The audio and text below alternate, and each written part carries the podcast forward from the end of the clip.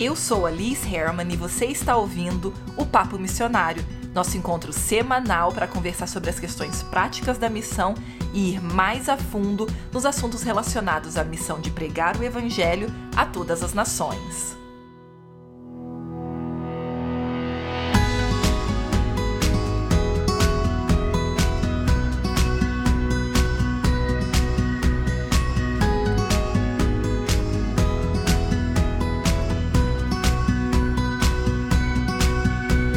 Tentar ser tudo para todo mundo é um erro super comum entre missionários e não é a primeira vez que eu falo sobre isso. Já falei em outros episódios, já falei em vídeos lá no YouTube, em aulas da comunidade. Mas o ponto é que, sendo bem honesta, é uma coisa que eu luto até hoje e que quanto mais eu aprendo para justamente tentar parar de fazer isso, eu tenho novas reflexões, né? aprendo novas coisas que eu quero compartilhar com vocês aqui. E não foi diferente agora, nesse verão. Eu li algumas coisas que me ensinaram muito sobre isso e por isso que eu quero conversar um pouquinho mais contigo sobre esse assunto.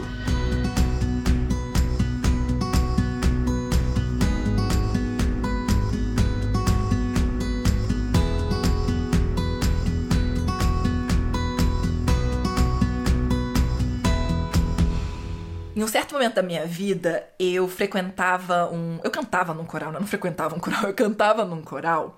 E eu lembro que a regente, ela era bem estrita. E uma coisa que ela fazia que eu não curtia para nada é que eu chegava pontualmente. E quando a gente começava o ensaio, ela ficava uns 10 minutos reclamando de que todo mundo estava atrasado, de que as pessoas não tinham comprometimento, não sei o quê. E uma coisa que sempre ficava na minha cabeça era: você tá percebendo que você tá falando isso exatamente para as pessoas que estão aqui pontualmente?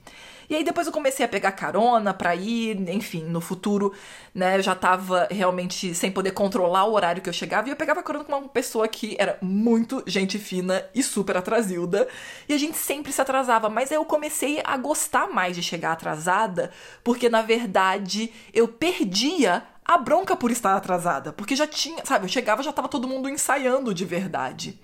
E eu tô compartilhando isso porque é muito comum que a gente acaba dando umas broncas de vez em quando na pessoa errada, né? Então, nos dois últimos episódios eu falei de coisas muito sérias, mas que, quem sabe, você nem tá necessariamente sabe, levando a sua carreira missionária daquela forma. Então você pode falar, nossa, ali, você tá brigando com os pontuais, né?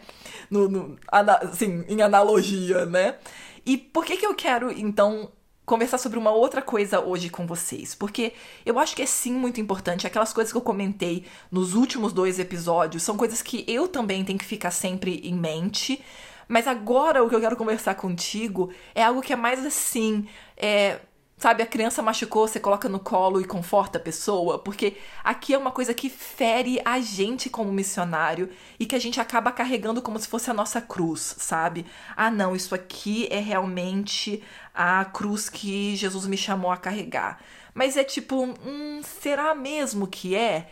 E eu quero te ajudar a refletir um pouquinho sobre algumas questões que infelizmente a gente carrega como missionários e que. Hum, eu não consigo encontrar embasamento bíblico para provar que isso é realmente o que Deus quer para nossa vida e muito menos que isso que é a cruz que a gente carrega como cristão, sabe? Do que, que eu tô falando? É algo muito simples, na verdade. Você já viveu isso com certeza, seja na sua igreja local, seja na sua missão de um ano, até na missão de 15 dias, sabe? Que no fim faltou um cozinheiro e aí falaram: ah, é, em vez de fazer o que você veio aqui para fazer, você pode ajudar na cozinha? E você fala: sim, com certeza. Aí você não sabe nem cozinhar pra, pra quantidade de gente, sabe? E fica passando perrengue nervoso e num estresse gigantesco durante os 15 dias lá da, da viagem missionária.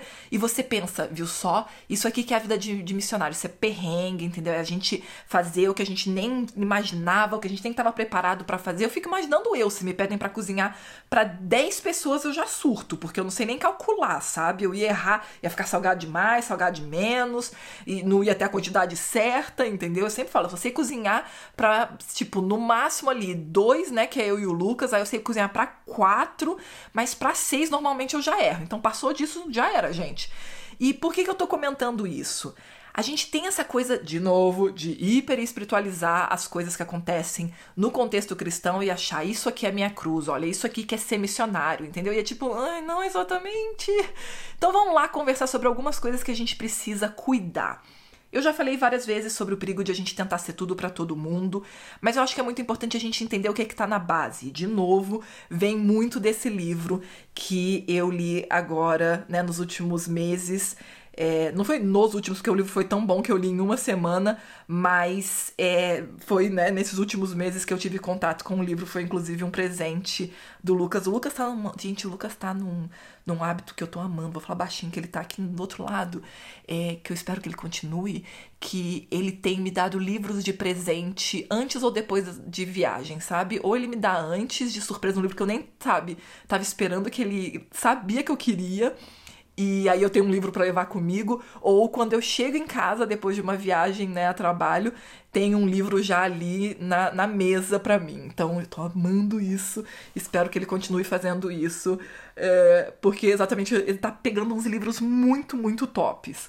E esse livro, Essencialismo, ele fala o seguinte, que na maioria das vezes a gente tem medo de dizer não, de simplesmente falar, olha, não vou poder fazer isso dessa vez. Obrigado pelo convite, mas não vai rolar, porque a gente tem medo de afetar o relacionamento. E aí, como missionário, isso é mais sério ainda, porque a gente acha que ser cristão é isso. Ser cristão é ser pau para toda obra, é estar tá ali pro que todo mundo precisa, entendeu? E que de alguma forma é anticristão falar não para né, pessoas ao nosso redor.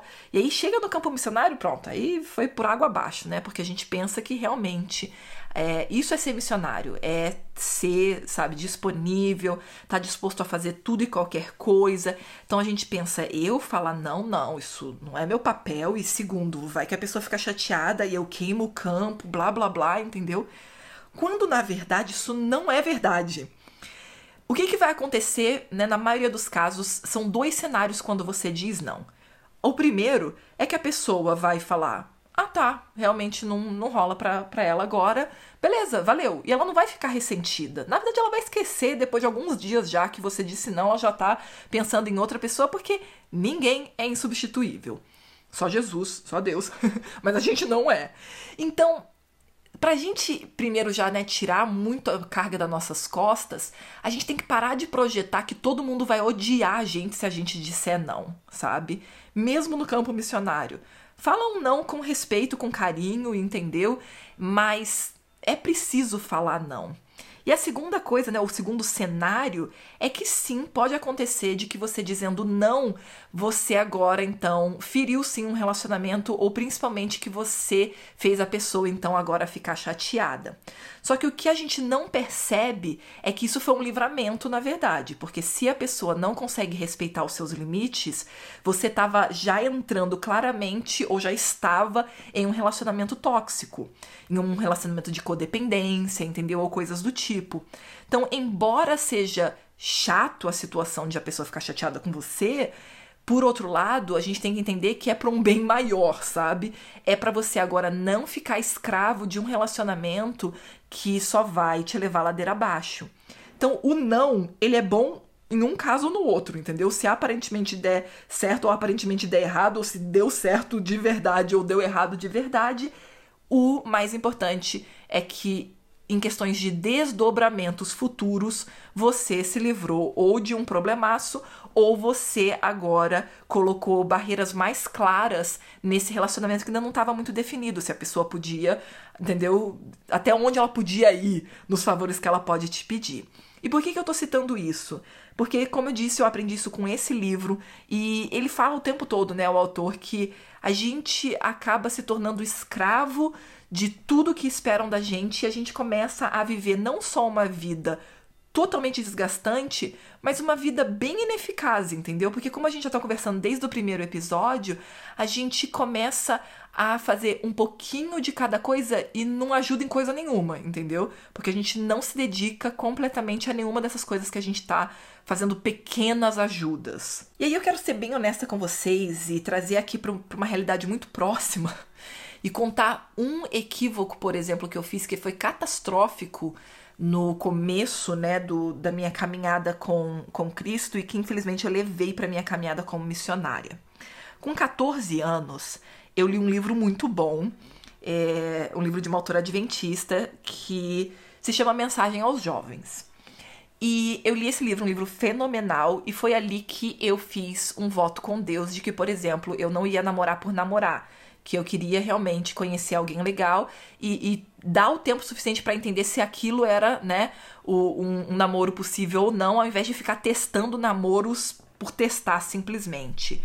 Claro que depois eu me arrependi amargamente, né, de ter feito esse voto com Deus, porque eu falei claramente para ele que eu queria me preservar, né, e não só sexualmente, porque tem gente que se preserva sexualmente, mas também gastou toda a, sabe, a, habilidade emocional se machucando e, e, machucando outros num processo, sabe, de namoro em série. Então, a gente também tem que ser um pouco mais cuidadoso com essas coisas. A gente é bem controverso nessa área de achar que é só sexo, né? Se não ter sexo, tá, tá bom ter 30 namoros antes de casar. Mas isso foi uma coisa que foi muito forte, né? Com os 14 anos, realmente. Depois eu fiquei, né? 10 anos literalmente solteira. Eu só conheci o Lucas com 24 e foi meu primeiro namorado. Mas esse não foi o problema. Na verdade, esse foi o que eu achava que estava dando errado e estava dando super certo. Eu só não conseguia ver lá na frente o que que vinha, né? É, enfim, o que vinha pela frente na minha vida. Só que teve um outro que infelizmente foi um erro mesmo e eu demorei muitos anos para perceber que foi um erro. Eu fiz um voto com Deus é, que foi né, muito bonitinho na época, mas eu não entendia as ramificações disso, de que eu estaria sempre preparada para atender demandas espontâneas em relação a ser uma testemunha, a pregar, né, a ajudar em qualquer coisa relacionada com igreja, evangelho, blá blá blá, qualquer coisa. Então eu era daquela pessoa que se alguém chegasse e me pedisse, por exemplo, na sexta noite para passar a lição da escola sabatina, que é o equivalente da escola dominical, né? E lição é simplesmente o, o panfleto que a gente estuda é, do, do, tema e discute né, no dia seguinte. Se a pessoa me pedisse no, na sexta noite, eu tinha estudado, né, o meu panfletinho ali toda semana super bem, então eu estava preparada sempre. E eu achava que isso é uma coisa muito legal, sabe? Olha como é que eu sou uma cristã madura. Eu tô sempre estudando a Bíblia, então se alguém me pede para pregar de, de, última hora, eu consigo. Se alguém me pede para fazer um devocional, eu consigo. E eu não pensava que certas coisas na vida não é questão de conseguir. Eu consigo, mas é isso é a forma ideal de, de trabalhar, é essa forma ideal de viver. E o que eu não percebia é que isso que estava disfarçado com uma capa de santidade de olha que voto lindo que eu fiz com Deus. Eu lembro que algumas pessoas quando descobriam, né, quando por exemplo falavam: "Ah, você tá sempre preparada". Eu falo: "Ah, é porque realmente eu fiz um compromisso com Deus de estar tá sempre preparada". Nossa, as pessoas queriam quase me canonizar, entendeu? E eu achava então, nossa, eu acertei alguma coisa na vida cristã, né?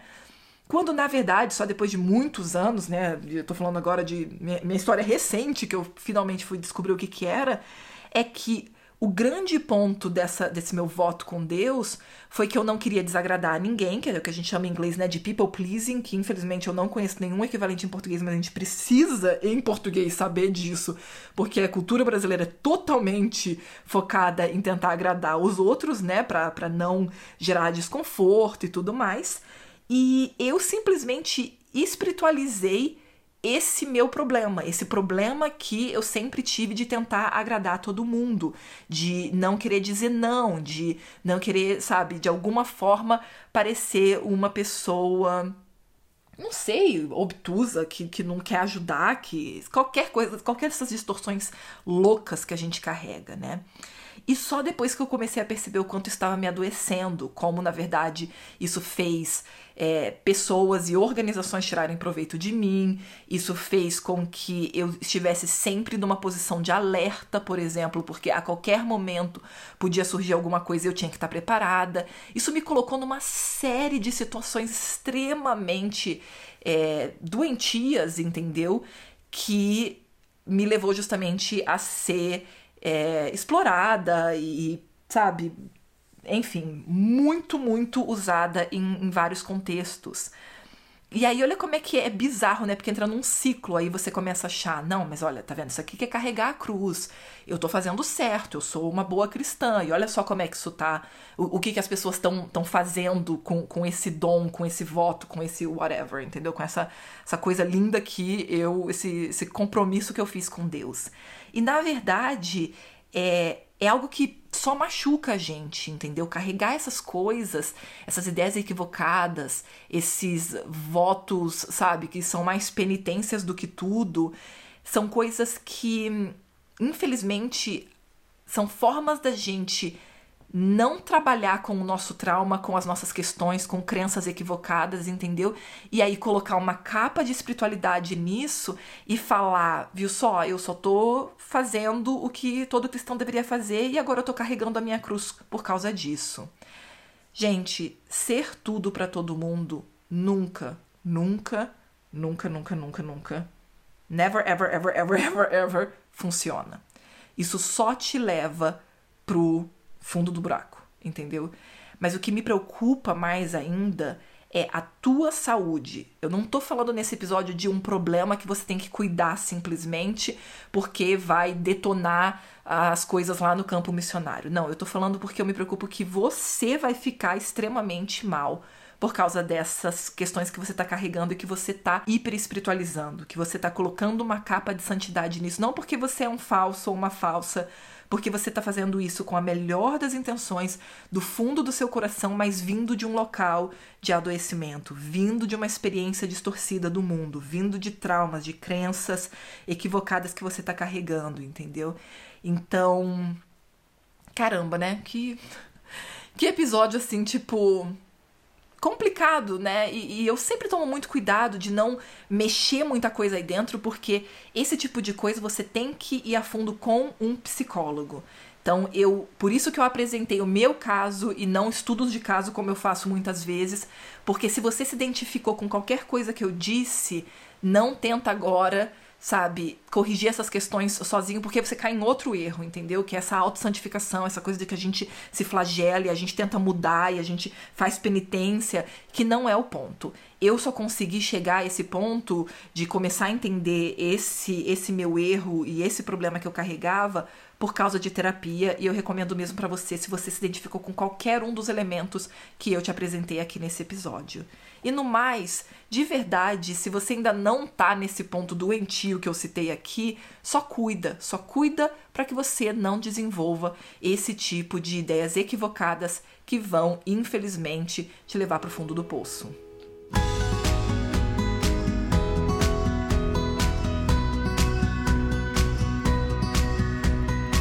Curiosamente, existem sim diversos versos falando pra gente fazer o bem para as outras pessoas, mas não tem nenhum verso falando que a gente tem que fazer o bem o tempo todo, a qualquer custo, para qualquer pessoa, sabe, o tempo inteiro. Até porque Deus sabe que isso não é sustentável. Então, por favor, não leve isso a um excesso que só vai te adoecer e te fazer ficar cada vez pior. Esse episódio foi produzido em parceria com Lucas Herman e mais uma vez eu recomendo o livro Essencialismo do Greg McKeown, que me ajudou a refletir sobre a importância dos limites e como na verdade isso torna os relacionamentos ainda mais saudáveis.